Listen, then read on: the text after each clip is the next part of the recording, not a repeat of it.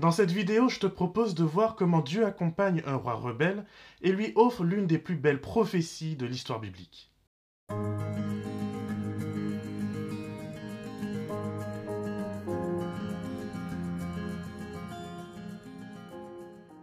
Du temps du prophète Samuel, le peuple d'Israël ne supporta pas sa différence, sa particularité parmi les nations qui l'entouraient. De toutes les nations vivant en Palestine et aux alentours, Israël se distinguait par l'absence d'un homme fort, d'un roi absolu autour duquel toute la vie politique et religieuse du pays pouvait s'organiser. Alors que Samuel commence à vieillir et qu'aucun de ses enfants ne semble suffisamment intègre pour lui succéder, le peuple lui demande un roi pour prendre sa place. J'entends souvent dire que Dieu est le même et qu'il ne change jamais. Alors, c'est à la fois vrai dans le sens où son amour et sa nature ne changent pas. Mais ce n'est pas lire la même Bible que moi que de ne pas voir le cœur de Dieu constamment à l'écoute et en dialogue avec ses enfants. Lorsque Lot supplie les anges de ne pas détruire un petit bout de village au pied des montagnes, Dieu s'adapte Lorsque Abraham donne naissance à Ismaël, Dieu l'intègre dans la bénédiction et dans la promesse et Dieu lui sauve la vie.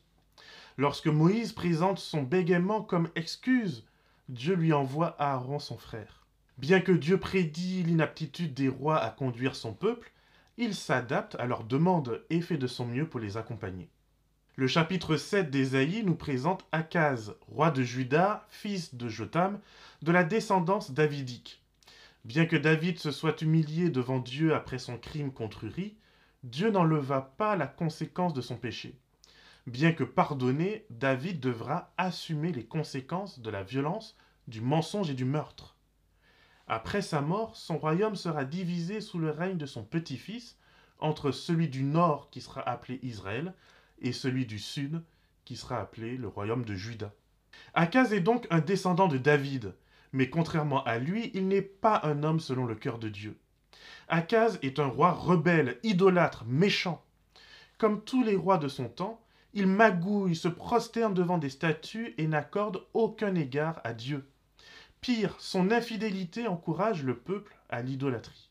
Malheureusement pour lui, le royaume du Nord s'est allié avec Damas, les Syriens, et ils veulent qu'Akaz les rejoigne comme autrefois dans une alliance contre les Assyriens. Mais Akaz refuse.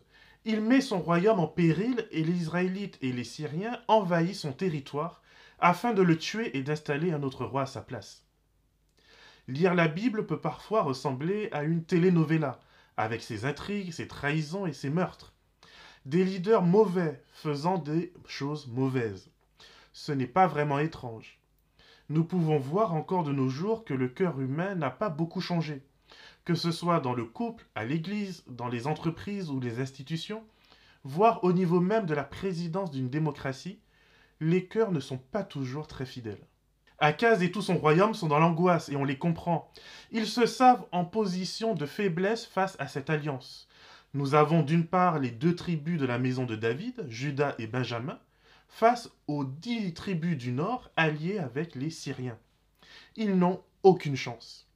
Toute leur richesse, leur confort, leur statut sont en jeu. Ils sont sur le point de tout perdre. Leur monde est sur le point de s'effondrer devant leurs yeux. Personnellement, j'ai du mal à ressentir de la peine pour eux. J'ai même envie de dire un méchant de moins, après tout, quelle importance. Pourquoi Dieu se préoccupe-t-il du sort de ce roi? Pourquoi Dieu lui envoie-t-il un prophète pour le rassurer?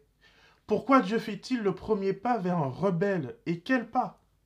Et quelle offre Akaz ne reçoit-il pas? De mémoire, je ne crois pas qu'il existe une autre personne dans la Bible qui reçoive une telle offre. Le Seigneur dit encore à Akaz Demande un signe au Seigneur ton Dieu, soit dans les profondeurs du séjour des morts, soit dans les lieux les plus élevés. Dans Ésaïe 7, verset 10. Je me trompe peut-être dans ma compréhension, mais pour moi cela signifie que Dieu lui dit Tu peux demander n'importe quoi. Akaz à carte blanche. Rien ne lui sera refusé quand bien même il demanderait à Dieu de ressusciter un mort. C'est un mystère pour moi de voir certains rois méchants régner longtemps sans que Dieu ne semble les punir, et puis d'autres qui globalement ont une bonne vie et qui respectent les commandements de Dieu, mais qui semblent être punis très sévèrement à la moindre incartade, comme Osias. Là où certains rois proposent la moitié de leur royaume dans leur générosité, Dieu propose 100% à Akaz. Quelle grâce, quelle générosité. L'amour et la grâce de Dieu agissent de telle sorte que même lorsqu'une personne ne le mérite pas, Dieu agit en sa faveur. Nous oublions souvent que Dieu reste le maître de la vie des personnes, même lorsque ces dernières sont rebelles. Je suis trop souvent rapide dans mes jugements des personnes qui m'énervent ou que je juge indignes de Dieu. Peut-être que je pense que je peux mieux faire qu'elles, que j'ai plus de piété et de mérite pour servir Dieu qu'elles. Pourtant, que ce soit Moïse, Saül, David ou Akaz, Dieu nous rappelle l'importance de respecter les personnes qu'il suscite ou qu'il permet de conduire son peuple. Ce chapitre 7 d'Ésaïe est aussi important pour moi que le chapitre 2 de Daniel. Dieu s'approche d'un roi idolâtre et pécheur afin de lui donner l'une des plus grandes révélations de tous les temps. Pour Nabuchodonosor, il reçoit la vision de l'histoire du monde et de l'établissement du règne des cieux, tandis qu'Akaz reçoit la prophétie de celui qui sera le maître de ce règne. Ésaïe 7,14 annonce des siècles à l'avance la naissance du Messie, de Jésus, le Rédempteur de son peuple. Ce nom, Immanuel, est extrêmement important. C'est l'assurance de la présence de Dieu dans nos vies. Notre Créateur n'est pas une puissance qui se tient à distance, qui est trop hautain pour venir à notre rencontre, nous prendre dans ses bras et nous secourir.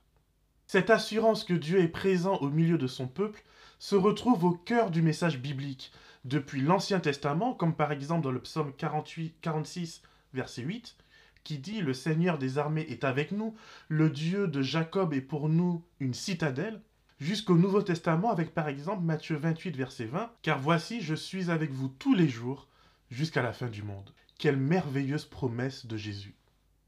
Cette présence est au cœur de l'alliance entre Dieu et son peuple sur le mont Sinaï, lorsque Dieu instruit Moïse sur la construction du tabernacle, de la tente de la rencontre, où Dieu peut vivre au sein de son peuple pour le plus grand bénéfice de tous.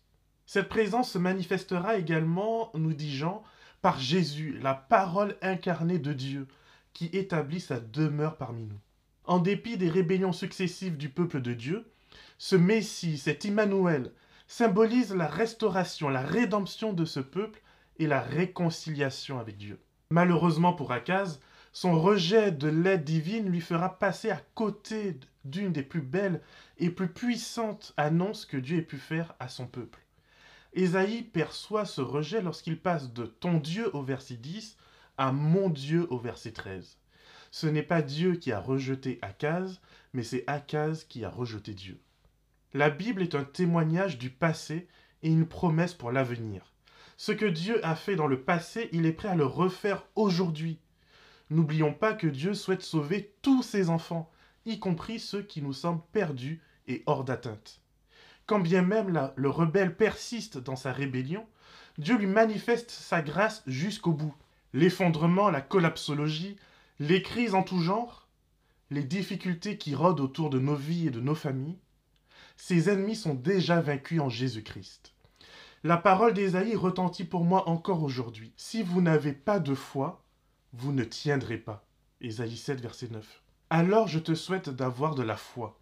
Je te souhaite de te tourner vers celui qui est prêt à la donner. Jésus peut venir au secours de notre manque de foi. Demandons afin de recevoir.